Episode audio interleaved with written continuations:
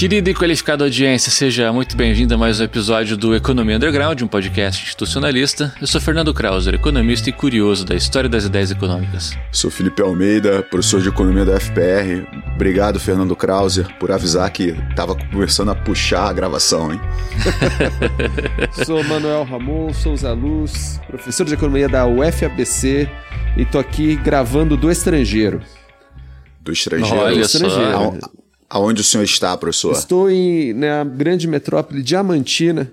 Diamantina, fantástico, no fantástico. Encontro. Não, Seminários de Diamantina. Seminários 19 Diamantina. Seminários de Diamantina aqui. Encontrei vários é, é, passantes do nosso podcast já aqui. Ah, Todos mandam abraços para vocês, Ah, para a audiência. Muito, muito legal. Puta, que legal, cara, que legal. Sucesso. Fantástico. Só celebridades. Só celebridades. E apresentaremos uma breve, breve explicação sobre o nosso início tardio no mês de agosto, né? Ou, ou não. É, sim, tem, tem uma explicação. Tem que, pô, porque tá tudo indo nas minhas costas, né? Ah, não, vamos expor. A gente tem que expor. Vamos Não, expor. não, o que aconteceu foi uma coisa tranquila, assim, que acontece, né? Que acontece, assim. Acontece, é, acontece com quem vem gravar de vez em quando e não grava nunca mais, né? E Nunca aconteceu com, com os participantes mesmo. Mas vou fazer a minha culpa é que é, a gente gravou os últimos dois episódios. Eu fechei o computador e fui embora.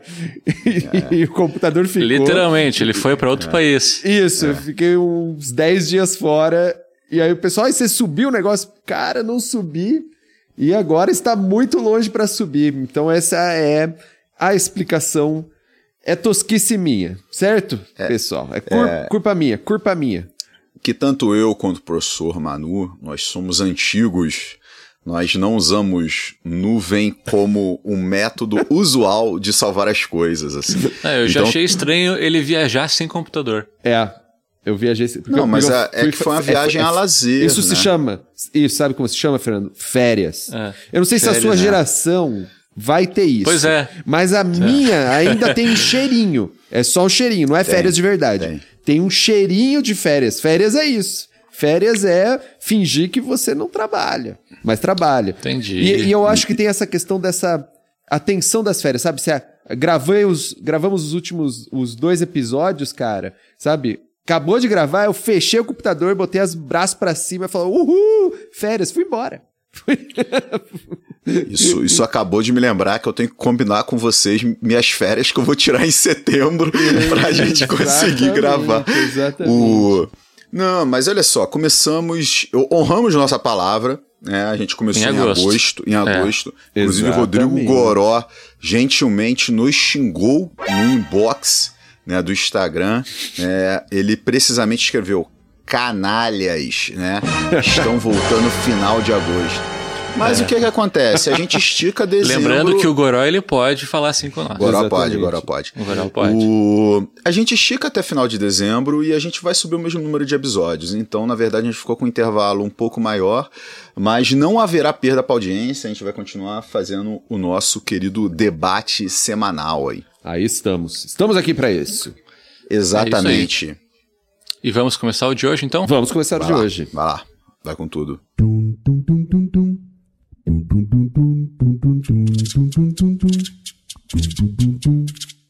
No episódio de hoje, nos utilizamos de duas ilustrações cinematográficas: Um Lugar ao Sol, documentário de Gabriel Mascaro, lançado em 2009, e Edifício Master, de Eduardo Coutinho, lançado em 2002. Nestes documentários, temos o contraste do estilo de vida e da percepção de mundo de duas realidades completamente diferentes. O primeiro destacando as peculiaridades de se viver em uma cobertura, e o segundo apresentando o cotidiano de um prédio de 276 apartamentos em Copacabana. Eu não queria fazer isso, mas eu vou ter que expor um dos membros aqui do podcast. Ah, pô, de novo, cara. Eu ouvi dizer que um dos membros desse podcast mora em uma cobertura. Então é esse tipo de gente aqui que a gente vai, vai explorar um pouquinho hoje. Exatamente, É esse exatamente. tipo de gente, é esse tipo de gente. Eu tenho que me justificar, né? né, Tipo, É aluguel, né? É aluguel e fala cobertura, mas é um prédio de três andares, sabe? Então. mas tem, tem uma cobertura no, no documentário que é um prédio de cinco andares. Então ah, tá tem? valendo. Ah, então tá dentro. Tá então valendo. Tá valendo. Tô dentro. Então tá valendo. Tô dentro. Não, eu... Então, como que esse episódio foi sendo construído, né? O, o Fernando assistiu Um Lugar ao Sol, sugeriu é, que a gente fizesse o episódio. Quando eu tava assistindo eu lembrei do documentário Edifício Master, nossa, que eu tinha assistido no, no cinema, cara, início da minha graduação, né, um jovem, ingênuo e inocente Felipe lá foi ao cinema assistir. E aí eu, eu percebi, né, como que os documentários eles focam em elementos antagônicos na nossa sociedade, uhum. né, que é a nossa elite falando do seu espaço de moradia e o trabalhador falando do seu espaço de moradia, né? O edifício master ele representa um tipo de edifício muito comum no Rio de Janeiro, mas eu acho que isso se reflete em várias cidades do nosso país, que são é, grandes edifícios, né? Tipo em termos de, de número de apartamentos, mas os apartamentos em si são acomodações bastante simples para de fato as pessoas que né, são é, fazem parte da nossa grande força de trabalho, né? Uhum. E é muito interessante como os dois documentários começam, né? Porque eles começam meio que mostrando edificação. É, o Um Lugar ao Sol começa extremamente chato, né? Focando numa construção, foca muito, cara, fica muito uhum. tempo na construção. Fica um tempão, é. Mas se torna bastante interessante quando a câmera começa a afastar, né? E mostra assim a altura, né? Do do que o, a construção vai chegar, né? ou seja, a altura de uma determinada cobertura. E o edifício master começa mostrando o próprio edifício, mostra a equipe de produção entrando, subindo apertada no elevador, mostra um corredor com muitas portas, são muito apartamentos, né? O Fernando destacou 276 apartamentos e Isso. são 23 por andar, né? Então, um número muito grande de apartamentos por andar. E aí você vê aqueles corredores muito longos, né? Com muitas escuros. portas, uhum. escuros, muita gente morando ali. Né? Então você vê assim a, a diferença né? da, da elite se distanciando das outras pessoas e dos trabalhadores, eles muito próximos ali um, um, dos outros. Né? Perfeito. Perfeito. É sensacional. O contraste nos filmes é muito interessante mas também é interessante como, porque que são documentários, né? É, e o Edifício Master, é, que é do Eduardo Coutinho, né? Que é um, Sim. É, um, é um super documentarista, quem não assistiu os, os, filmes do Coutinho, né? Que são filmes de que são, na verdade, é, depoimentos. Ele vai tomando depoimentos, todos os filmes dele são assim, né? E depois ele faz o filme é, que é muito interessante, mas e o filme, o, o, Lugar ao Sol, também é baseado em depoimentos. Então, é, não, não são documentários em que você tem, é, ou seja, são documentários em que você vê as pessoas falando sobre elas mesmas, né? Falando sobre as vidas delas, sobre como elas vivem ali, mas também sobre os anseios, né? Sobre o futuro, sobre como elas chegaram ali, né? E como elas veem a vida né? Que isso nos interessa, né? Eu acho que até a questão da edificação passa a ser uma, é uma desculpa, no fim das contas, né? Para a gente de, ver as instituições, né? Ver os hábitos de pensamento que estão lá nessas pessoas. E é muito interessante, por quê? Porque chega e tem você esses dois filmes permitem que a gente veja, olha como a elite pensa, né? Olha como a elite uhum. pensa e olha como é, o trabalhador, né? Pensa e muitas vezes não tem grandes contradições, né? Muitas vezes eles estão falando a mesma coisa, né? Então, é, ver os dois filmes um depois do outro permite você ver isso, o, né? O, o, o, o que é de diferente e o que é esse processo mesmo de aculturação, né, de tomada é, do pensamento dentro de uma sociedade estratificada, né, que é o que o Veblen está falando. Então, né, que é isso, né, é, só introduzindo aí o nosso é, fundo teórico, né, que eu acho que é um fundo teórico que tem que estar tá quando a gente está vendo esses filmes, é, é a ideia de, de emulação pecuniária, né, E ela tá lá, e eu acho. Agora eu tô imbuído de perguntas que eu fiquei escutando no seminário quando o José Maltaca, que é um aluno do Felipe Almeida, foi apresentar um trabalho e, pô, começaram a vir esses tipos de perguntas. Eu acho que não são, não, não é a nossa audiência, né? Não é a nossa audiência. Que é a pergunta simples, né? A pergunta simples. Sim, mas o cara rico, né? Ele vai ficando mais rico. Então, como, como a gente é, resolve o, o problema? Tô ferrado. É, cara, eu vou ter que sair daqui. Vou precisar uns segundos. Tá, ok, ok, ok. okay. Pode ser? Vai lá, vai lá. Beleza, Eu beleza. vou- Beleza, Claro, não, claro. vai lá, vai lá, vai lá. Tá, vai lá. peraí. Acabei de chamar o elevador aqui. Dois mil anos depois. Oi, oi. Fala agora, Manu. Oi. Agora Não. sim, né? Oi, Aí, agora, agora foi. foi. agora foi, agora foi. Nossa, mas é numa igreja mesmo, pelo Fechou. barulho. É, os azulejos muito bonitos aí, hein, cara, do, do fundo onde você tá, hein? Não, não é azulejo, é, é, pin- é pintado. Tudo, pin- tudo falso. Tudo falso. É pintado? Parece que até uma Pô, coluna, mais, mas mais é artístico ainda. É. o glorioso, né, do- na década, Senta que lá vem a história. há duas décadas atrás, a- o glorioso, como é que chamava aquilo? É...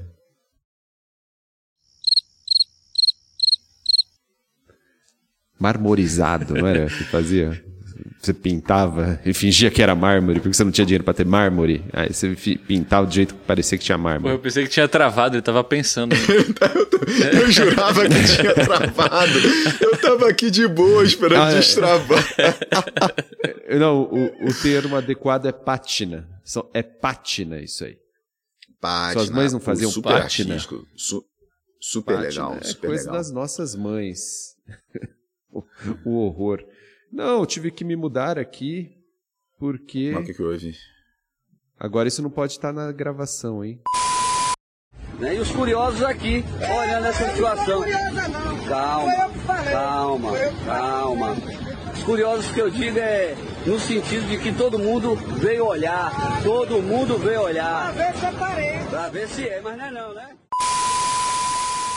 É importante ter claro, é, ao ver esses dois filmes, a questão de que é, o, a emulação é, pecuniária, como qualquer tipo de emulação, ela sempre parte de posições relativas.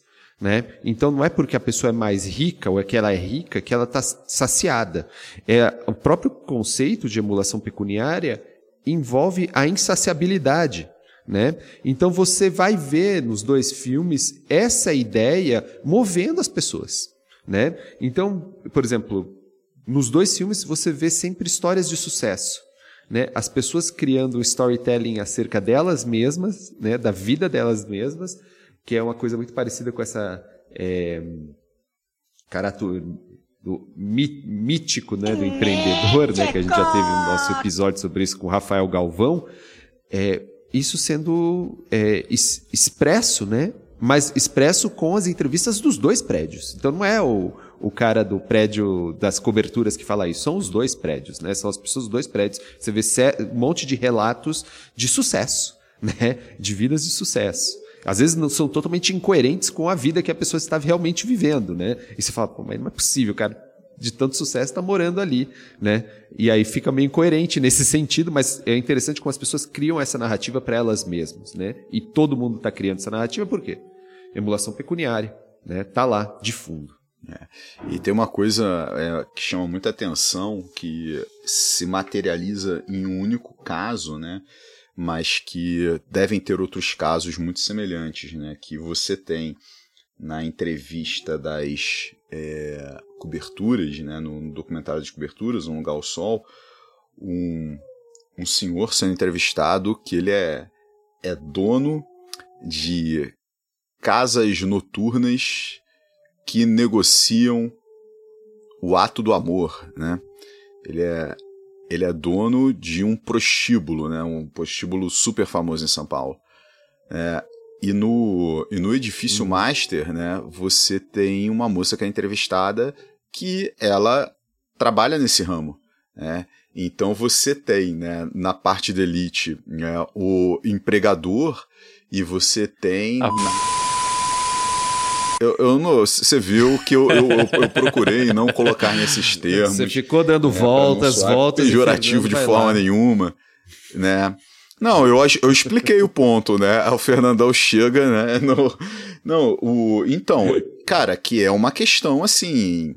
Chama atenção, né, cara? Chama atenção. Até porque o discurso mais pró-elitista, descaradamente pró-elitista, do Lugar ao Sol é do dono do puteiro. Né? Ele uhum. faz um discurso, é, né? Tipo, olha, a, a, essa vida que eu tô tendo aqui que é boa, né? Isso aqui uhum. que eu tô tendo que vale a pena. E ele percebe que há um certo exagero e aí ele chega a mencionar, não, mas olha só, eu acho que todo mundo devia ter um prato de comida, eu acho que isso devia estar tá garantido, tal.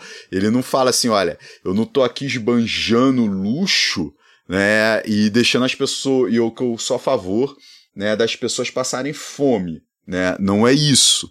Mas ele uhum. coloca a forma de apresentar alguns pontos dele é muito forte, né? Quando ele fala. Ele chega a se declarar um hedonista. ele, se ele se declara um hedonista e a parte que ele está comparando assim diferentes espaços que são ocupados, quando ele fala do avião, ele fala: olha, você tem a primeira classe, você tem a classe executiva e você tem a senzala.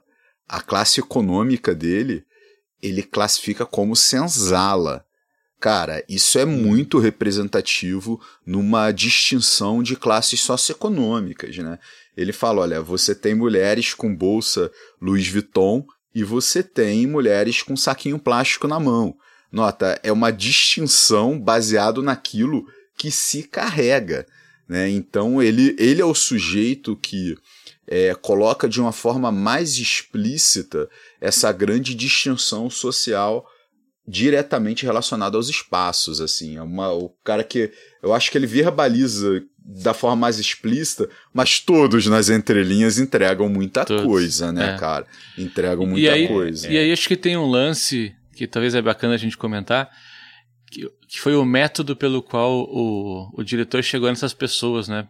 Que ele teve acesso a uma lista das coberturas, sei lá, de uma dessas revistas de, de gente rica, e ele contatou essas pessoas, mas só algumas uh, resolveram dar essa entrevista, sabe? Foram então, 125. talvez seja Mas era um número ínfimo. É, era um número ínfimo. 125 é. e foram 9. 9, né? isso. De total de 125, 9. 9. É, assim, então, é. então talvez a amostra isso. seja assim, ó, quem são os babaca que gostam de falar pra caralho, assim, sabe? não sei se... E, e, não, exatamente, exatamente. Então, eu, é, assim, em termos de pesquisa mesmo, né, é muito viesado, porque é os tosco. Isso. Né? Ele pegou o tosco do tosco, né? O tosco queria se exibir. Queria se exibir. Né? E aí, nesses caras que querem se exibir, esse dono de prostíbulo é muito interessante, porque é o único que fala do trabalho dele, ou do trabalho, né? Da atividade dele. Porque os outros, a preocupação é se exibir, né? É mostrar como é linda aquela vida, né? E tudo maravilhoso e ver o mundo de cima. E o, e o, o, o dono do prostíbulo, ele é o dono do prostíbulo é o único que fala da atividade dele e ele se coloca como um líder. Isso que eu acho interessante, né? Eu sou um líder, né? É, o mundo se divide em quem manda e quem é mandado, né? E eu sou o líder. Ele é como uma necessidade para o mundo, né? O mundo precisa de pessoas como ele. E eu fiquei muito pensando, cara, isso é muito Hayek, né? Isso é muito, no fim das contas, Schumpeter, né? Ele é um empreendedor, né? Ele é um empreendedor, ele é o cara que está desbravando mercados, desbravando com novos produtos. Né? E ele é, tem direito a essas rendas de monopólio que fazem ele usufruir de uma vida hedonista. Né? É, os outros entrevistados, eles usufruem da vida hedonista, mas eles não falam do que eles trabalham. E é muito interessante porque muitas vezes os caras, você vê, eles parecem que têm um pouco de vergonha né? É, em termos de justificar que eles fazem para estar tá lá, né? Porque tem um monte de gente que é herança, né? É um monte de gente de herança, né? E aí você fala, mas então o que, que você faz? Não, isso aqui eu ganhei do meu pai, um monte de gente assim. Vocês estão me ouvindo? Não. Cara, travou. Ah, travou para mim aqui também. Travou com um biquinho ainda. Travou, né? Tá, o Manu travou sensualizando, assim. ah. Eu tenho que. Ó, eu vou tirar um print aqui, porque a nossa audiência tem que ver essa sensualização. de Manu Ramon. Alguns momentos depois. Para nós, travou Agora a gente- antes, a gente não sabe onde parou. Tu lembra da deixa? Volta na deixa. Então, eu falei um monte de coisa e vocês não ouviram porque caiu, mas o computador gravou, Tá. né? Que eu falei sobre. Do, do O- líder, não sei o quê. Hã? Líder. Eu peguei É, até que ali. eles colocam É. como. Ele é o único cara na- nas entrevistas do Lugar ao Sol que se coloca.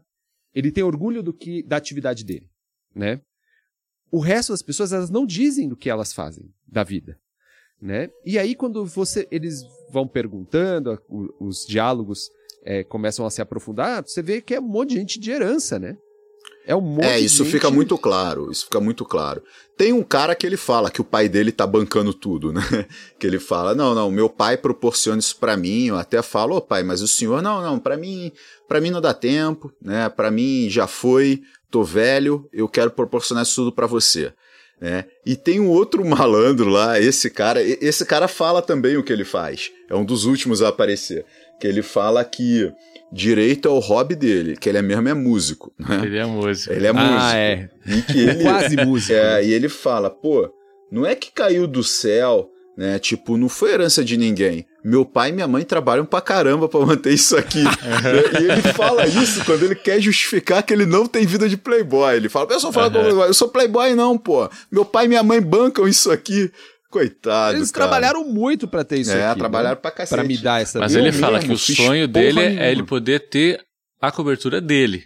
É, Isso, Esse é o sonho vai dele. poder. e vai ter. E, e- E vai Exatamente, com certeza. E vai ter, essa aí vai ficar pra ele.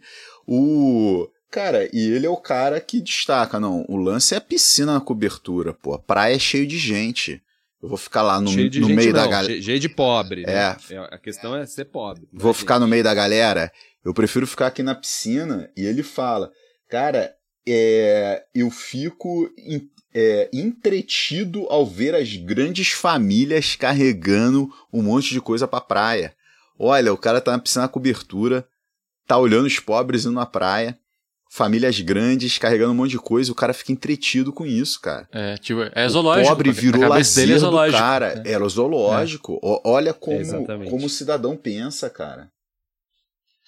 Tem outra, outra relação interessante de a gente observar, que é aquela senhorinha, eu não anotei os nomes, eu não lembro, mas aquela que tava com o filho e depois se retira. Chega uma hora que ela, ela fala bem sério assim, não, veja, morando na cobertura eu tô mais próxima de Deus, né? É, fala Tem isso. até esse lance metafísico, assim, né? De que ela acha que ela tá mais próxima da divindade do que qualquer outra pessoa, assim. Exatamente.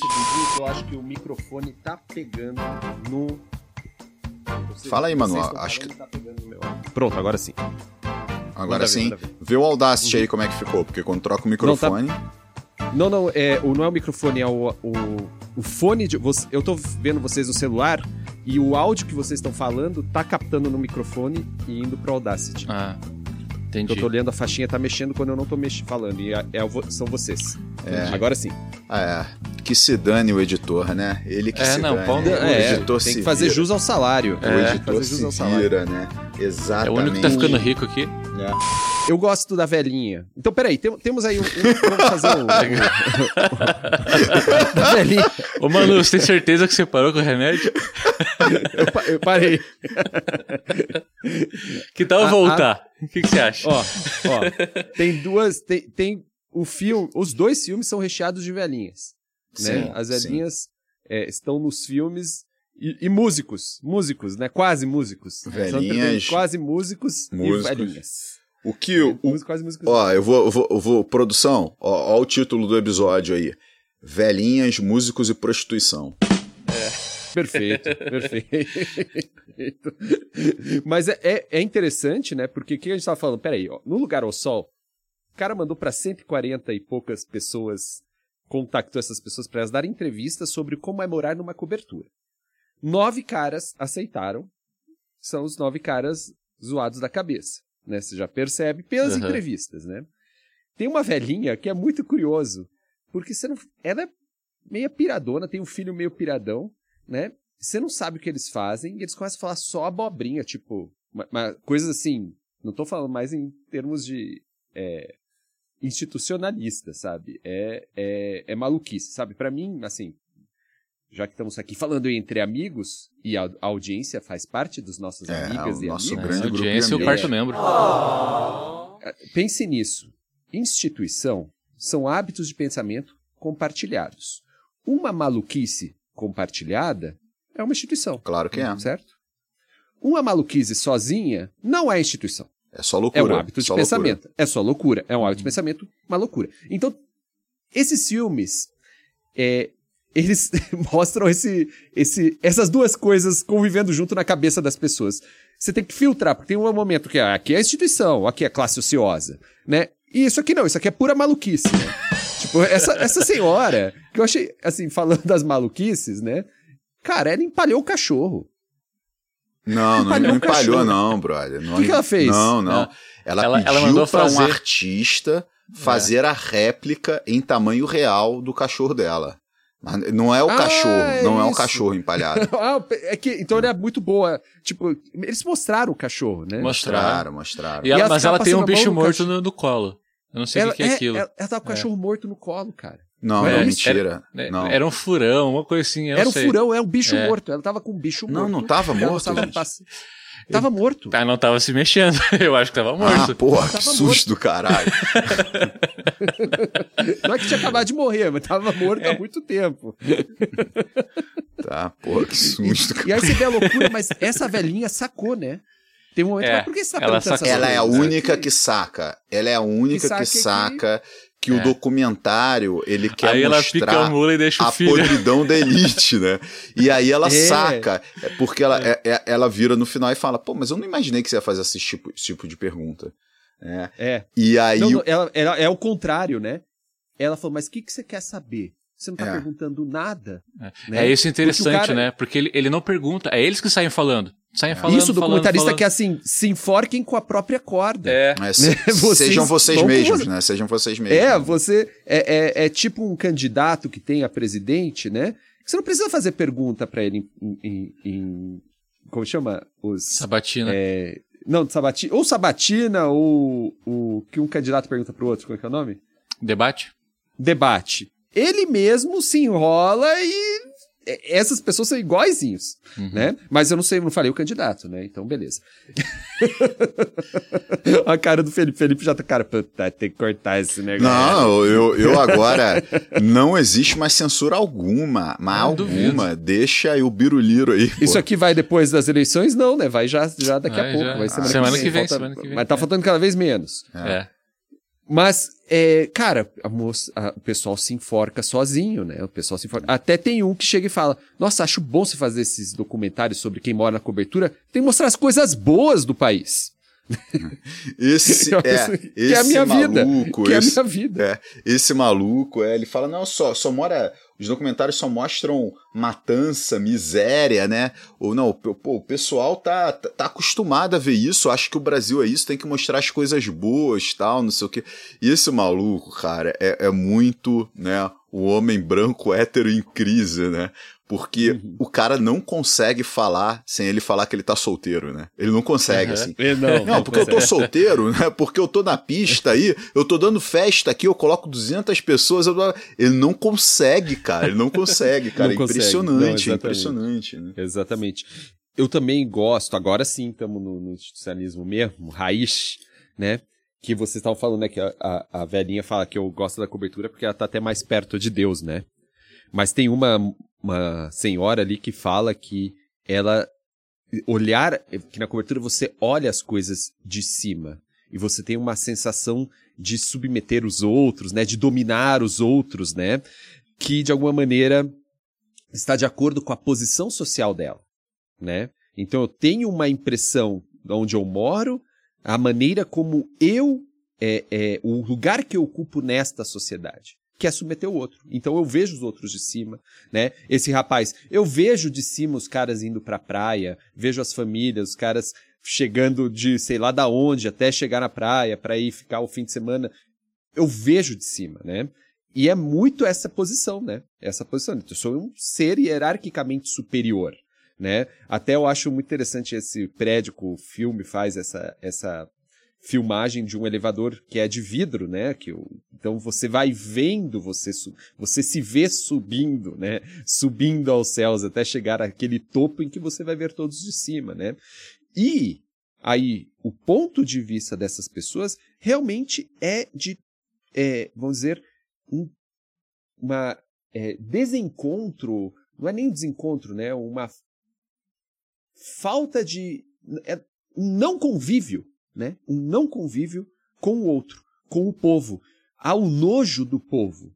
Você vê nos discursos dele o nojo do povo e veja, e aí é um institucionalismo radical ali, teoria da classe ociosa bem lida, que é o nojo do trabalho, né? E um monte de momentos do, do, do documentário do Um Lugar ao Sol aparecem isso. Que uma pessoa falava, eu gosto da cobertura, por quê? Porque eu não não escuto a senhora que trabalha aqui, minha empregada doméstica, lavando os pratos. Porque eu fico no andar de cima, eu não escuto. E isso me incomoda. Ou seja, incomoda escutar o trabalho daquele que foi contratado para trabalhar para você. Né? Que você contratou. O trabalho incomoda. Esse, esse é o ponto, né? Esse trabalho, o povo, porque o povo é que trabalha, isso incomoda. E, Isso eu acho sensacional. E mais uma vez, a gente tem uma oposição de classes, né? Porque no Edifício uhum. Master uhum. tem mais de uma mulher que fala que trabalhou como doméstica, né? Então você mulher, você percebe isso, assim, a pessoa que contrata, né, o serviço de um empregado doméstico, as pessoas que exercem esse é, serviço, serviço de empregado doméstico, assim. E o e nessa questão, né, o do se isolar, né, se isolar na cobertura, tem o, os rapazes que são entrevistados logo ao início, né? Eles falam que isso é uma sensação de estar vivo para eles, né? Olha, isso aqui é, é vida, você tem espaço, né? Tipo, você tem, né? Você não tem aquele barulho que vem de cima. A gente fez um isolamento com os apartamentos do lado, tal, não sei o que. Isso é estar vivo e tudo mais. E, uhum. e quando você vai, né, para lá para o Edifício Master, você vê que as pessoas não necessariamente utilizam o mesmo termo, mas utilizam a mesma lógica, né? Quando falam, olha, pô, eu trabalho pra caramba, o meu empregador reconhece o meu esforço, né? Tem, tem um senhor que ele coloca isso muito claramente quando ele teve que ir para Brasília, né, devido à fatalidade do falecimento, né, da mãe desse senhor, ele teve que ir para Brasília e ele falou que, ah, não, depois você desconta esses dias das férias pro empregador, ele falou, não, tá tudo tranquilo, você mereceu, assim. E o cara falar que ele mereceu uma benesse no trabalho, ele fica emocionado, é emocionado ao falar. Ele chora. Ele emocionou. Cara, ele é. chora. E, e, e, várias pessoas na situação do Difícil Master, nota, elas colocam: olha, eu exerço meu trabalho, é um trabalho digno e eu faço bem. Né? Uhum. Nota se isso não é o instinto do trabalho eficiente. É. Né? Se não é a pessoa é. justificando né, a sua existência, né, o seu papel na sociedade, falando: olha, olha como eu cumpro a minha tarefa, eu estou trabalhando bem. Né? Então, e como o pessoal da cobertura não se coloca? Olha como eu cumpro a minha tarefa, eu estou subjugando as outras pessoas. Isso, eu estou é exercendo o meu papel de elite. Você uhum. tem esse discurso o tempo todo no, nos dois documentários, isso que o Manu falou. Nota como eles se complementam. Né? Quando você Totalmente. tem a classe trabalhadora falando, pô, estou exercendo bem minhas tarefas. E você tem a classe ociosa falando, estou subjugando a classe trabalhadora que exerce bem as tarefas. Cara, as coisas se complementam demais, demais, assim, sabe? É, não, totalmente, totalmente. E tem, e tem. Veja isso, né? Eu vejo muito isso em dois. É, agora, pelo, pelo lado oposto, né? Pelo lado oposto que também se complementa. Tem uma parte do edifício master que é uma, um depoimento de uma senhora já mais idosa, é, francesa, né? Que mora ali né, na beira do mar, no Rio. É um lugar absolutamente caríssimo para morar. Não sei se é Leblon, não Mas sei onde ela mora. Eu acho que esse é num é lugar, um lugar ao, sol. sol. É. é. um lugar ao é, sol. Um lugar ao sol, é, é um lugar ao sol. É um lugar ao sol. É, e essa senhora, a francesa, né? Ela come, ela tem, cara, é isso. É, porque é difícil você falar arte para algo que não foi feito como uma arte, né, como uma obra de arte. Ela tem objetos indígenas, né, objetos de populações tradicionais brasileiras que ela fala que pega ali no interior do Brasil e ela revende isso, né? Apropriação cultural. De... Né? É, é, é, é a apropriação mesmo, Sim. né, no sentido de é, comprar e vender algo que não foi feito para isso, uhum. né? É, porque o, o, isso tem toda uma discussão, né? Mas não, não vamos entrar nela, né? Mas ela é, é a interface de que da mercantilização, né? É. Ela é a interface ela transforma o outro em mercadoria. É a né? postura do colonizador. É a postura do colonizador. Exata, exatamente, exatamente. Ah, Brasil. Mostra tua cara! O que, que, que o índio usava o pau-brasil? O colonizador usava para uma coisa muito específica. Então vamos tirar esse negócio aí, certo? A senhora, ela tem um momento que ela fala uma coisa que é meio chocante, né? Porque, é, ao falar isso, né? É, nós, eu acho que todo mundo do seu país fala, olha, quem fala mal do meu país sou eu. o estrangeiro não está autorizado a falar mal do meu país, né?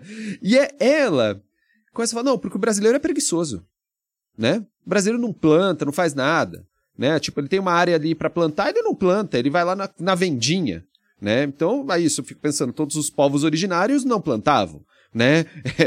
ninguém plantava, né? Eu fico pensando é, exatamente esse um quilombo não se plantava, eles iam na vendinha, né? E ela fala não, mas não planta, é preguiçoso, e ela fala isso como se ela fosse realmente desbravadora, né? E ela merece estar ali por quê? Porque o brasileiro ele não faz por merecer, né? E ela fala isso assim, dá exemplos, né, do sítio dela ali, que o cara do sítio não plantava, não tinha a horta, tá, tá, tá, tá, tá, tá blá, blá, blá. No edifício master, é que as pessoas já escutaram esse tipo de baboseira, sim, sim. né? No edifício master tem as, uma das é, senhoras que é empregada doméstica, que é espanhola, né? Sim, sim. E aí você vê exatamente o que o Felipe Almeida está falando. Ela tem orgulho de ser empregada doméstica. Então, fala, é um instinto do artesanato ali, né? Ela tem orgulho de exercer uma, ter uma profissão e de exercer um trabalho útil, né? Ela tem orgulho disso. Ela fica muito, não tem vejo problema nenhum em ser empregada doméstica. E tudo bem, só que, cara, no, chega um momento de, no, no, no depoimento dela que ela fala as mesmas coisas da francesa. Porque o brasileiro é preguiçoso, o brasileiro não se esforça, papapá, papapá, papapá. E é muito interessante, né? Como você cria essa instituição, né? A instituição que o... E, e aí tem um papel, assim, grande as nossas próprias ciências sociais, né?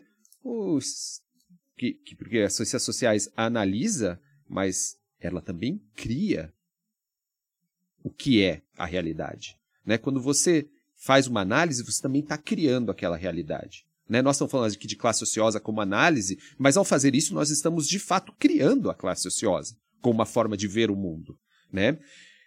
Quando você cria, as ciências sociais têm um papel grande nisso, brasileiras, né? quando você cria a ideia de, não, o homem cordial, né? o jeitinho brasileiro, né? tudo isso é, tá lá, é, tá, está nas ciências sociais essa ideia e isso é criado e é, vamos dizer, absorvido como um enabling myth. É um enabling myth, né? A ideia de que o brasileiro é preguiçoso. Por que, que é o enabling myth? É o, um, um, um mito facilitador, né? Por quê? Porque é um mito que permite com que nós sejamos sempre explorados. Porque se nós não temos nada é porque somos preguiçosos. Se os brasileiros são pobres é porque são preguiçosos. Fim não é problema social. Elas até falam, o Brasil não tem problema social. Né? Tem um povo preguiçoso. Fim. Ah, vá merda, porra! Vá merda! E esse mito, ele aparece ali. Então, você tem os enabling myths tradicionais, né? É, do o próprio mercado, né? O próprio mercado, o próprio empreendedor, né? A gente está falando enabling myth desse cara que está dizendo, o dono do prostíbulo está dizendo: olha como eu sou empreendedor, olha como eu sou um líder, né? E a, por ser líder eu posso explorar os outros, né? Por ser líder eu posso submeter os outros. Isso é enabling meet, que você olhe né, a classe ociosa e você espelhe nela, por quê? Porque ela é um motivo, é, é, ela fez por merecer, né? Temos que invejá-los porque fez por merecer. E o enabling myths de que quem é pobre é preguiçoso. Brasileiro pobre é pre... não é problema social. É problema do indivíduo preguiçoso. É que até um problema quase, você vê elas falando, né? É um problema quase genético, né? É um problema, não tem como tirar do brasileiro isso, né? Não tem como tirar do brasileiro isso. Então veja as duas coisas, né? Por um lado, a senhora do Lugar ao Sol, a francesa, que se apropria é, realmente né, dos, é, do, de, de, objetos culturais brasileiros e revende para o exterior, e é, tem dinheiro por causa disso, até segundo momento eu não sei que mais, eu falo que o ex-marido é fazendeiro também, blá blá blá, mas tudo anda junto, tudo anda junto. A trabalhadora que tem orgulho do seu trabalho, mas as duas compartilhando do mesmo mito facilitador que é quem está mal, quem é pobre, é preguiçoso. É pobre porque quer, né? Então é muito interessante ver isso como unifica, né? A convergência no discurso dessas duas é, moradores de prédios tão distintos. Né? Isso acontece em outro momento também, quando tem um rapaz no, no documentário do Edifício Master que ele tá dando a, a entrevista e dá para perceber que ele meio não tá sacando exatamente o que, que é da entrevista, ele tá querendo interagir. E aí tem uma moça que tá lavando a louça, ele chama a moça pro, pro, pro, pro Dedate também. E você, o que, que você acha de Copacabana, né? Que o edifício Master fica em Copacabana. Que ele fala que o problema não é a diversidade. Fala, ó, a diversidade do, do prédio eu acho ok, eu acho legal e tudo, assim, eu acho um ambiente interessante. O problema é o número de moradores esse número de moradores é opressivo, né?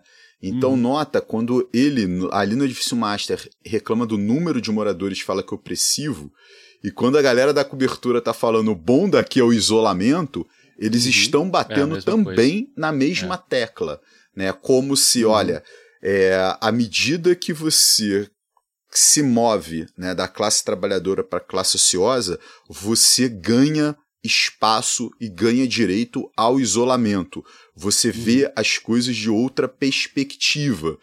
É, e o que, assim, foi uma das coisas mais chocantes para mim, né? Eu, vocês sabem, acho que a audiência também, acho que é uma coisa que, mesmo no podcast, eu não consigo esconder, que eu sou natural do Rio de Janeiro. Mentira. E tem um. Não, sou, imagina. sou, não, não, parece, mas eu não é, sou. Não é, é de Piracicaba, não? E, e aí o, o, Cara, uma das coisas, assim, o Rio de Janeiro tem uma geografia bastante específica, né? Que você tem, tem vários morros, né? E a população menos abastada ela foi se instalando né, nos, mor nos morros enquanto moradia, né? E ali na década de 70, eu acredito, é, não tenho esse dado na cabeça, você começou a ter o tráfico de drogas se instalando no, nos morros, né? E aí os morros eles começam a se tornar violentos por causa dessa guerra ao tráfico de drogas, né? Por causa do tráfico e por causa da forma de se combater. Uhum, e aí o eu, eu, eu, eu, eu sou de Vila Isabel, né? Eu cresci em Vila Isabel, que é um bairro na zona norte do Rio de Janeiro. O, o bairro de Vila o, o morro né, de Vila Isabel, porque todo bairro lá tem um morro por causa da geografia, é o Morro dos Macacos. Num, quando eu morava lá, era um morro violento. Né? Eu não sei como está hoje.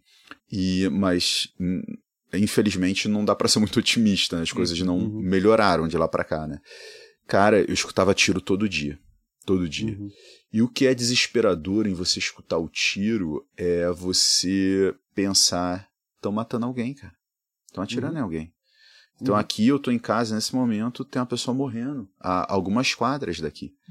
Uhum. E a forma como o casal com o filho lá da, da cobertura coloca, né? Não, você vê a cidade, né? Você vê que tem né, muita coisa acontecendo, estão assaltando a pizzaria, você vê que tem um bang bang, né? Assim, Nota, bang bang é, era um termo muito usado para filmes de faroeste, né? Aquela coisa que você vê a violência de uma forma muito lúdica, né? De uma forma até artística.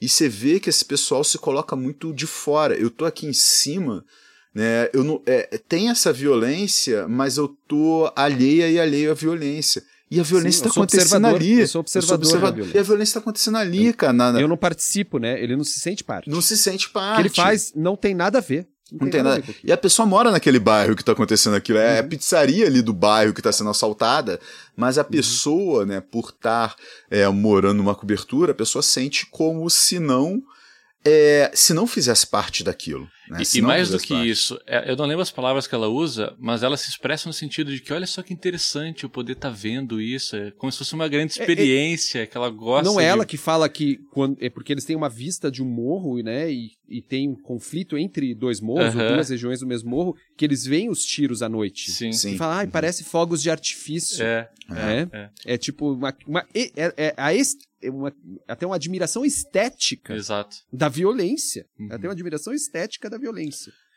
Que no segundo momento desaparece, né? Porque ela fala, olha esses caras aí, quando ela se referindo ao morro, quando tá olhando, esses caras aí estão destruindo aí a natureza, né? Indo para onde tá a floresta, porque aqui tem pássaro, tem tudo. Olha esse morro, é com uma excrescência, Uhum. né? E não como problemas, como se aquelas pessoas quisessem, como se aquilo fosse Opção, fruto como se fosse opção. uma opção e, e- e fruto dessa brasilidade pervertida, né? Que não são eles, nós não somos isso, né? São esse povo aí, ó, ó o que, que eles estão fazendo tudo errado, né? Nunca se colocando, né? Então, como observadora, ela não se coloca porque ela admira o- o- o- os tiroteios e como problema social, ela também não reconhece, ela reconhece como algo que está fora da minha da minha posição nessa sociedade né? Ela não se vê parte socialmente daquele problema.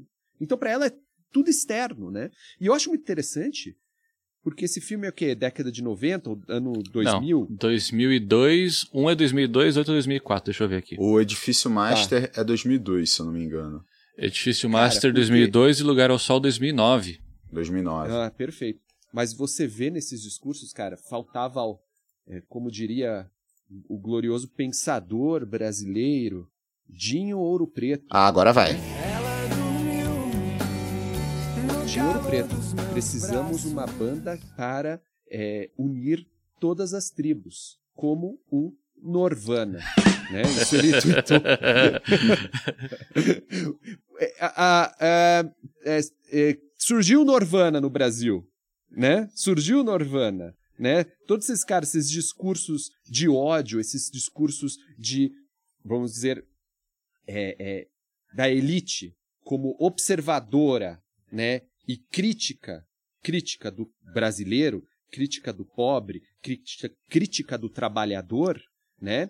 É, esses discursos estavam todos desunidos, né? Então, quando eu olhava isso, falava, putz, isso aí, alguém unificou isso aí nos últimos anos, né? Alguém unificou isso aí e, cara, e virou. E, e aí, o que, que eu digo? Eu sempre ficava olhando e falava, olha aqui, aqui tem um eleitor, um monte de eleitor do fulano aqui, né? Aí você viu outro filme, que é o filme do prédio com os apartamentos pequenininhos, que são kitnets no, no, no, São, no- são. no- no edifício mais. São todos kitnets, é, famílias morando, é, um monte de gente ali também. Você identifica, fala, ali está um discurso é, que vai ser no futuro, né, convergir para o fulano, né? Então veja como faltar é, todos esses discursos estavam é, é, Já vinha é, sendo construído. desunidos. né? Surgiu o Norvana. Surgiu o Norvana. Surgiu o Norvana. Nós não valorizamos Dinho Ouro Preto É verdade. como deveríamos. É um grande pensador é, do da Academia Brasileira de Pop, De Então, música de Brasília. É um, pensa, é um, de música brasileira. um Música pensador, brasileira. pensador representativo aí. Inclusive, podia ficar só pensando e parar de cantar. É. Isso. E de falar, né? Porque quando ele fala também não serve pra muita coisa, não. Fica aí toda a nossa admiração ao capital inicial. Morista, morista. Humorista, Mas ele, ele? falou que se arrependeu. Humorista. Ele falou que se arrependeu. Tá. Se é em tempo, eu não Sei. sei. Mas se arrependeu. Esses músicos, né, cara? Esses músicos aí. E tinha músicos, né? Tinha músicos nos dois prédios. dois. Nos dois Nos prédios. Os dois dois. A gente já falou de um que. É. Eu faço direito por esporte, E, e- mas, mas na era verdade, músico. Eu sou músico. Mas era eu sou músico. músico. E tinha, Aí tinha um estúdio, né? Ele tinha meio um estúdio. Tinha um no- estúdio Tinha um em casa. estúdio, claro. e tinha os músicos de Curitiba lá no, É, tinha- no edifício baixo. Tinha os músicos de Curitiba lá. Estavam tentando a vida ali em- no Rio de Janeiro. Com a sua banda. Tentando a vida no Rio de Janeiro, É. exatamente. E tinha um cara que ficava parado com uma Que capa. sem falar nada. É, a capa capa amarela. chuva. Vestia uma capa de chuva amarela com um capacete com. é, que eu acho que é escorredor de macarrão, aquele capacete que ele usava, com algum, Uhum. alguns spikes ali, Uhum. que era a expressão da não arte verbalização da arte, né? Ah, perceba que. eles- Então, eles já são É. muito mais artistas do que o cara lá do, do- da cobertura, né? Eles já têm todo um conceito da arte deles, pelo menos. Perfeito. A gente tinha que saber onde estão esses caras hoje. né? Verdade, Onde verdade, estão esses caras hoje? verdade. O- E aí, não sei se tem a ver, mas eu queria fazer um testemunho. Por Pronto. favor, Que eu- por favor. Editor, É, música de testemunho. Testemunho que tem a ver com, com o que a gente está falando aqui. Eu fiquei pensando, tem a ver ou não tem a ver? Eu tô muito chocado com o meu testemunho, então eu não sei se. e Eu tô tentando, sabe, é, ver coisa onde não tem a coisa que eu tô achando que tô vendo, né? Isso acontece muito. É, Que cabeça Mas eu vou falar, depois pode cortar. É, não, é, é assim. É um, é um testemunho da classe ociosa, como ela vive num mundo muito à parte, né? Que eu acho que é o lugar ao sol mostra isso, né? E ela vai criando esse mundo e um vai lavando, vai, vai lavando a mão do outro, ali vai a- passando a mão na cabeça do outro e os caras realmente criam um mundo à parte e que quem é de fora olha aquilo e fala, cara, vocês estão malucos, né? Veja o caso. Eu não vou citar nomes, nada. Tá, mas é o testemunho de um morador de uma cobertura? É um testemunho de um morador da cobertura, Ah, entendi. Hum, certo? Entendi. De uma cobertura de três andares. eu já é né? Três cobertura. andares não, é, é- é uma cobertura. Olha só, é triplex. andar. É triplex é, é denúncia. Triplec, triplec, triplec. É, ve- veja só. é, minha esposa falou: ah, vamos tomar café num lugar novo. Eu falei, tá bom, vamos lá. E que, como é esse lugar novo? Nossa, esse lugar parece um lugar muito interessante, porque é o ateliê de um artista que morreu, né? E aí eles fizeram no lugar um café, então todas as obras expostas, tem coisas é, interessantes, dá pra trabalhar lá, né? Pra me chamar a atenção, falar, tá, dá pra trabalhar lá, então Aí falo, ganhou, vamos lá, Manu. se dá... aí ele ganhou, dá pra trabalhar lá. E aí a gente foi, ela nunca tinha ido. Cara, a gente chegou no lugar, foi, foi um pouco triste e um pouco engraçado. E impressionante. Tragicômico tragicômico. Aí você chega a uma casa.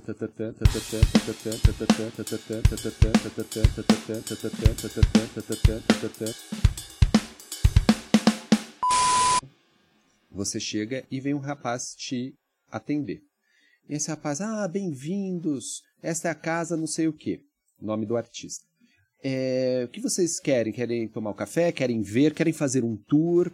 Ela falou, não, vamos tomar um café. Ah, tá bom. Aí ele- o cara foi fazer o café. Mas enquanto vocês esperam, vocês querem ver aqui a lojinha, não sei o que, a gente foi na lojinha. Aí tem um, um quadradinho, né? Aí no quadradinho tinha. é, ele falou: olha, aqui a gente vende vinhos. Porque aqui era a casa do artista X, né? E a gente resolveu, depois que ele morreu, ele morreu há cinco anos atrás, resolveu aí pegar as obras deles e colocar na casa dele essas obras, era o ateliê casa dele, e fazer um café, mas um café artístico, né? Onde as coisas têm um sentido artístico. Então, por exemplo, aqui na lojinha você pode comprar vinhos. E, e esses vinhos, por exemplo, aqui você tem o vinho do é, Nenhum de Nós. Nenhum de nós. Tem o vinho da Paula Toller. Tem o vinho, e esse era o mais caro, do Bon Jovi.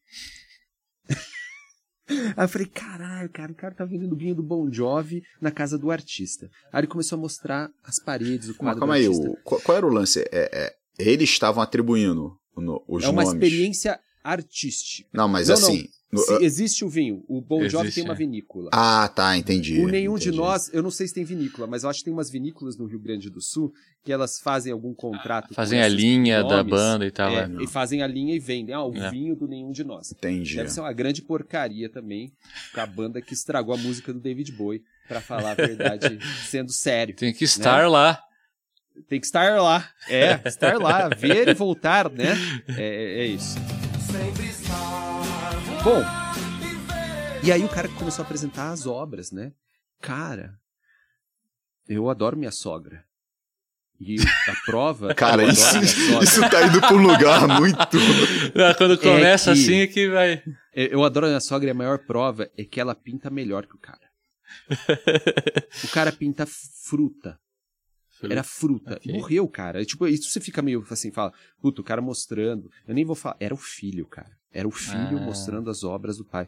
Eu falo, puta, olha que maravilha. Ela fala, não, Ainda bem que ele avisou não antes, é. imagina se dá uma zoada Não e é. descobre que é o filho É, dele depois. não é bom. E aí ele me mostrou todos os quadros, tudo. E eu falo, mas não é bonito. Ela fala, não, veio até um. Ele expôs nos Estados Unidos. Porque meu pai, aí ele vem, meu pai era médico, né? E ele largou a medicina para se dedicar à arte. E ele tinha, temos aqui uma fazenda, não sei aonde, onde era o ateliê dele. Tem dois ateliês, né? Então, a gente... e aí, cara, chega no fim da carreira, ele fez um negócio cronológico das pinturas do pai, né? O pai começou a pintar em 90, sabe? Tipo, Uhum. é- não é o cara da pinturas de... 19 Tipo, o cara começou a pintar, cansou da medicina, rico, rico, cansou da medicina, começou a pintar, chegou no... E aí falou, vem aqui um especialista em arte, e ele re- reparou uma coisa, meu pai só começou a fazer faces no fim da carreira, né? Então, os últimos quadros... E eu falo, mas é lógico que não fazia faces. Ele é ruim. Tipo, a coisa mais difícil é quando ele fez, ficou horrível. Ficou É horrível. É horrível. Só que o que acontece, cara? Aí que depois, meio chocante assim, a gente fala, cara, a elite, a elite. Depois eu fui investigando esse pintor. Tipo, é um senhorzinho que ficava pintando ali dentro da elite da cidade, né? E eu tinha os quadros espalhados por aí, mas, tipo, é tipo minha sogra. Só que ele tem grana. Ele é tipo minha sogra. Minha sogra, se conhecer vocês aí, ela vai dar um quadro de fruta. Vocês estão feados, vocês vão ter que botar na parede. Ah, eu aceito. E, cara, é basicamente isso que ele fazia. Não tinha nada demais. Nada... Minha sogra pinta melhor. Mas o que, que é isso? E aí você começa a ver na internet, cara, a elite compra da elite e cria a ideia de que tudo é possível. Cria a ideia de que, bom, basta eu querer, eu viro artista. Eu viro um grande pintor. Ah, E Aí Eles surge essas cara. merda igual Romero Brito, né? Isso já essa- é, mas é exatamente esse ponto, né? Esses, e, e quem é de fora, ou seja, quem não participa é, de- desse campo, né? Não Quem entende de participa arte. Não entende. Mas, assim, é, é uma coisa assim, totalmente descolado da realidade. Totalmente descolado da realidade. E os caras fazem o café. E quem não compartilha daquilo, entra lá. E é desesperador. Porque dá vontade de falar, rapaz, tipo, dou os quadros, sei lá, faz. Aluga o imóvel, sabe? Uhum. É, é desesperador isso, essa, essa situação para a pessoa que chega lá. Agora eu tenho certeza que a elite que vai lá, ai, fulano participava ali dos bailes do clube, não sei o quê, né? Essa vida do clube, tatatã. Uhum. Faz sentido. E os caras enxergam aquilo como, putz, que nem o deve, os, o- os amigos do rapaz do, do o Sol, como é que é? Do, do, do filme do o lugar, Um Lugar ao Sol, o músico ali, tipo, o meio dele deve falar, você é maravilhoso, né? Você tem que se dedicar a isso, isso, isso aí é música de alta qualidade. Só que às vezes não é. Às vezes não é. Ge- Geralmente não é. Geralmente Não é é. uma grande E porcaria. o cara, Né? Mas a pessoa acredita. e o cara justifica o ócio, né? Justifica o E ócio justifica. Ócio. numa arte mal feita, né? Numa arte mal feita. Desculpe, peraí. Faleceu. É, Emocionei. é emocionou. Com, É, o Ramon mas é é um cara depoimento muito sensível. emocionante. A, a arte toca muito o Ramon. Ah. né? A arte me Então, toca muito. é. Não, mas eu nem quero. Eu não, ah, pessoal, eu não tô dizendo que a arte, objetivamente, a gente consiga dizer isso é boa arte, isso é- não é boa arte. O que eu quero dizer é: veja que dentro de certos grupos sociais, se você tiver é, capital social para isso, você pode justificar qualquer ação como algo legítimo, né? E quem vê de fora não entende nada. E eu me senti muito outsider vendo os caras, esse cara e aquelas pinturas incríveis e falando isso não é incrível. Isso não pode ser incrível, sabe? Isso é mal feito. Eu vejo mal feito, eu vejo e eu não entendo muita coisa, mas eu sei que não está bom. Não está bom, sabe?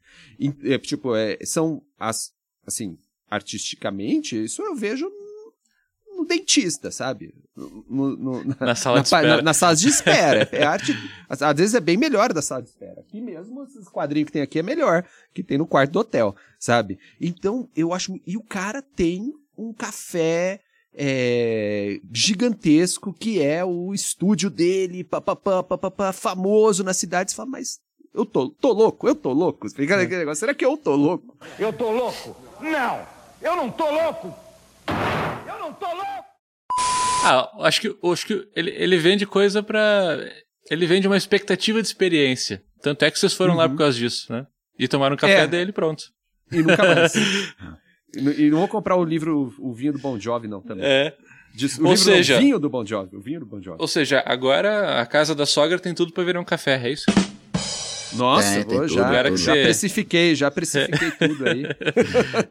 E... Você leva seu próprio café. E nota se, se tudo que você está destacando, né, desse dessa cafeteria aí, barra atelier, né, não é muito parecido com o lance da senhora francesa, né?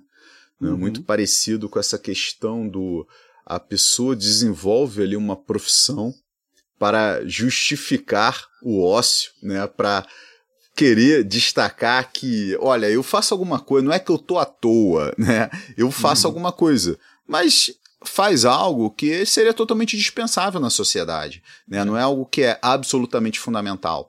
É, o, o, o, o, pessoal da, da, das coberturas ali, né? Pô, teve um cara que falou a profissão, o cara é dono de prostíbulo, né? Tem um outro rapaz que, que é músico e tal. Mas se você, de acordo com ele, ele é músico. É, mas se você for ver, é, assim, o, é, essas profissões são, são, são, de fato de fato fundamentais. Vai para o edifício master, é, uhum. ver a profissão que a galera tá falando ali, né, tipo, e ver se nós, enquanto sociedade, a gente de fato não precisa do exercício daquelas profissões. Uhum, né? Tipo, você tem uma série de comerciantes ali, né, de pessoas que trabalham com serviços ali, uhum. e você começa a ver assim, não, esse pessoal lida, né, o que esse pessoal entrega para a sociedade são elementos que a gente não consegue viver sem, uhum. né? Agora, pô, viver sem o, o, o cara que o, organiza a prostituição né, para tirar um fruto disso, né, tipo o sujeito que fala que direito é o hobby, né, bom, eu, talvez a gente consiga viver sem isso. Talvez a gente... Ou o cara que fala todo feliz, não, o meu pai que tá pagando isso aqui tudo, é, talvez a gente consiga viver sem isso, né? É, objetivamente, né? Agora, objetivamente, su objetivamente. Subjetivamente, são os heróis. Aí, são os heróis, né? É, exatamente. E, e aí, viver subjetivamente sem essa esse guia desse comportamento desse pessoal, a gente tem que mudar isso, né? É. Eu, eu tô aqui no, no, no, encontro aqui e em várias mesas assim, parecia, não, agora o neoliberalismo acabou. Acabou, crise do neoliberalismo. Mas, cara, a gente tá falando como institucionalistas, subjetivamente, não acabou. Subjetivamente ele tá lá. Né? A maneira neoliberal de pensar está lá. Ah, mas em termos macroeconômicos acabou. Tá bom, pode ter Por mudado. enquanto. Mas subjetivamente ele está lá. Subjetivamente, hoje temos aí é, uma boa parte da população, não é a maioria, mas boa parte da população, que está votando para que o miserável seja exterminado. É. Né? Pro, pro, pro, pro, que não está de acordo com os, vamos dizer, a, as regras sociais adequadas e criadas pela classe ociosa tem que ser eliminado. Né? Então, veja, subjetivamente está lá. Está lá. E é esse o nosso grande desafio, né? Mudar essa subjetividade. Manu, o capitalismo está acabando desde que ele começou e, ele continua aí, pô. Exatamente, exatamente. E cada vez Mas, mais veja, perverso, né? É, cada vez mais perverso novamente, fazendo essa propaganda que sempre eu faço, o institucionalismo está aí para fazer com que a gente enxergue o que muitas vezes os economistas não querem enxergar, né? Que é o que está dentro da nossa cabeça, da cabeça das pessoas. E não é não macroeconomia também é olhar o que está dentro da cabeça das pessoas. Também sabe? é, entender concordo. esse processo. Concordo. É. Qual, qual, é a grande questão, o grande ponto que o institucionalismo ele oferece enquanto análise é deixar muito evidente que o sistema econômico é aquilo que a gente acredita que ele é. mas não é um exercício de razão e lógica para se construir um novo sistema econômico. Não é esse o ponto. Você tem conceitos de impregnados na sua mente desde a mais tenra infância e você só consegue compreender o mundo daquela forma. Né? Só consegue compreender o mundo daquela forma. E você precisa dessa forma. Né? Então, não, não, não, por exemplo, ah, você, Felipe, você acredita em outros tipos de sistemas econômicos que não o capitalismo? Eu acredito porque eles já existiram, né? Tipo, você tinha outras organizações antes da Revolução Industrial, você já teve outras organizações, experiências comunistas e socialistas no mundo, né? Então é, é, é possível. É. E você Agora, tem ainda, né, nas comunidades tem, indígenas, os claro. povos tradicionais. Sim, Aliás, sim. é, Em grande medida, o interesse de exterminar esses povos é exterminar essas possibilidades, né? Para que aí fala, não, there is no alternative. Não tem, Uhum. né? Não tem. Exatamente, exatamente. E o que acontece? É, eu, o que eu não acredito enquanto sistema é que você consegue pegar a gente aqui e colocar a gente para viver no outro sistema. Mas exatamente, porque temos essa inércia institucional. Já temos essa inércia institucional na cabeça, entendeu? Então não vai ser a gente que vai. Não, mas assim como né, uma das grandes questões da, de procedimentos de colonização é, é o inverso disso. Você tinha uma outra organização econômica e você impôs né, organizações a essas pessoas. É um choque de hábitos de pensamento. Exatamente. É, impõe e se não dá muito certo, elimina. Né? Elimina. Elimina. E. Isso fecha com o ponto que o Manu fez aqui no, no podcast de, cara, são os mesmos hábitos de pensamento no edifício master ou nas coberturas. Né? É, eu acho que isso é o, o mais importante destacar para quem não viu ainda, é que você espera, pô, agora a gente vai ver os donos de coberturas, a elite, a classe ociosa falando, e você vê, puta, bizarro, né? Agora você vai ver o pessoal, os trabalhadores falando no edifício master, e na verdade você consegue colocar, justapor as duas formas de pensar, óbvio, tem extremos, tem coisas bem di- diferentes, mas tem um meio ali que você, cara, não tem fronteira não, né? Os dois estão falando tipo, é, quem não trabalha, quem, quem, quem é pobre é vagabundo, tá no meio, certo? Tá e o sonho de enriquecer, né? Tá no meio. Essas narrativas de sucesso, né? O caras do edifício master são pessoas simples, moram em kitnet, né? tem um monte de narrativas de que vidas de sucesso. Todo mundo vida de sucesso, vida de sucesso, vida de sucesso. A questão é que materialmente você não observa isso, né? É, então é e isso é interessante porque essas narrativas não tem muito no lugar ao sol, né? Por quê? Porque já tá óbvio que o cara tem grana. Tá óbvio, então não precisa fazer uma narrativa é, justificando por que ele é rico. No edifício master ele não é rico, mas ele tem que aí sim, pelo verbo, né? Pelo verbo, você tem que dizer que você tem sucesso, né? Aí pode ser um conto, pode ser, sei lá, uma maluquice, mas é, a ideia do sucesso, que vem da ideia do que é classe ociosa, né? Tá lá, são as instituições. Fazer uma pergunta aqui. Que, que, que- que não, não tem a ver necessariamente com todo o podcast. O que, que vocês acharam do síndico Piaget Piaget Pinochet? Piaget, Pinochet, sensacional. Você viu, cara? Que maluco, né? É muito Eu tenho- louco. Mas, cara, você tava falando do, do, do instinto do trabalho eficaz ali. Eu falava, esse cara é muito instinto do trabalho eficaz. eu, falava, eu vou pacificar este prédio. Pá. Ele tava super orgulhoso. Ele tava assim, É. os Eu olhos vou pacificar sorriam. esse prédio. Eu prefiro que seja no amor. Eu prefiro. Eu dou amor, eu quero receber amor. Eu prefiro que seja tudo no amor. Mas se não for, não vai ser então. Eu vou aplicar o Piaget Pinochet. Mas eu dou amor, mas quero ser amado, né? Ele fala assim. É. mas o Pinochet na o- sala de aula. mas o mas a- pelo o depoimento do pessoal ele de fato ele conseguiu assim tirar o, o edifício master de, de uma zona muito complicada que existe em vários pontos do Rio de Janeiro tenho certeza que em outras cidades também que é a edificação ser tomada por atividades ilícitas muito urbanas né? Eu tô chamando muito urbanas no seguinte sentido, elas acontecem nas ruas, assim, sabe? Uhum. Que era a prostituição e o tráfico de drogas, né? Porque Sim. os apartamentos estavam sendo utilizados né, para fins de, de prostituição e de tráfico. Né? Pessoal, eu vou ser o cara chato que mais uma vez fala que tempo é uma questão. Uh, gostaria de agradecer nossa audiência pela paciência de ter assistido esses dois documentários para acompanhar a gente nessa jornada.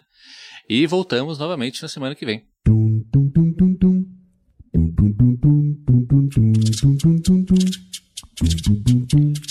Gostaria de lembrar a nossa audiência que estamos nas redes sociais. No Instagram nós somos arroba Economia Underground e no Twitter nós somos arroba Eco Underground.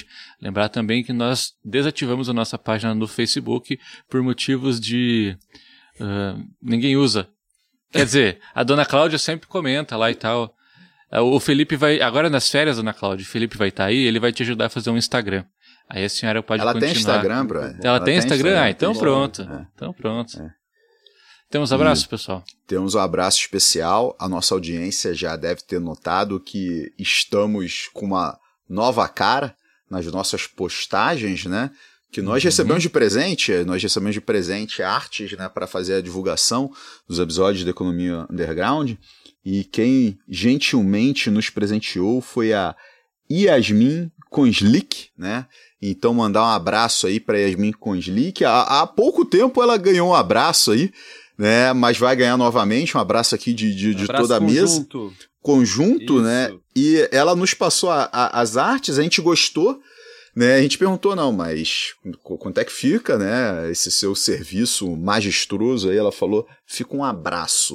Então, então está, está aqui o abraço. abraço. Está né, aqui o nosso Yasmin. pagamento. Yasmin que não larga a teoria da classe ociosa do Veblen, hein? Estamos tá influenciando tá positivamente a moça, hein? A moça está correta, a moça está correta. Mais abraço, Felipe? É isso? Temos, temos, temos mais abraços. Então temos mais aí. abraços. Eu tenho um abraço aqui para o Gabriel da Silva Gulis. Eu não sei se é assim que se fala o sobrenome dele. Ele vai defender aqui a, a monografia dele deixa eu melhorar a minha frase, ele defendeu a monografia dele na última segunda-feira, ele foi orientando né, de alguém que já esteve por aqui, o professor Oscar Pessali, é, e a banca é composta por mim e por alguém que já esteve aqui também, o professor Marco Cavalieri, muito amigo do Fernando aqui. Então a Grande. gente, é, então mandar um abraço aí pro Gabriel que se enveredou aí pelo institucionalismo, né, muito bem orientado pelo professor Lasca. Maravilha. Mandar um abraço para José Maltaca. Opa. Participei da banca dele, foi sensacional, banca de qualificação. Encontrei ele aqui em Diamantina. Rapaz muito legal. É, e, cara, mandar um abraço para todo mundo que eu encontrei aqui, que fala, ah, você é do Economia Underground, não sei, as pessoas que a gente entrevistou, que também eu encontrei por aí, né? Abraço para todo mundo, pessoal. É isso aí, audiência. Muito obrigado e até semana que vem. Falou, pessoal. Grande abraço. Até semana que vem, pessoal. Abraço. Esse episódio conta com trechos de Mostra Tua Cara, de Cazuza, A Sua Maneira, de Capital Inicial, Testemunho para Contar, de Neide Martins, Astronauta de Mármore, de Nenhum de Nós. Também conta com inserções de Bob Esponja, Zé Graça e Castelo Ratimbom.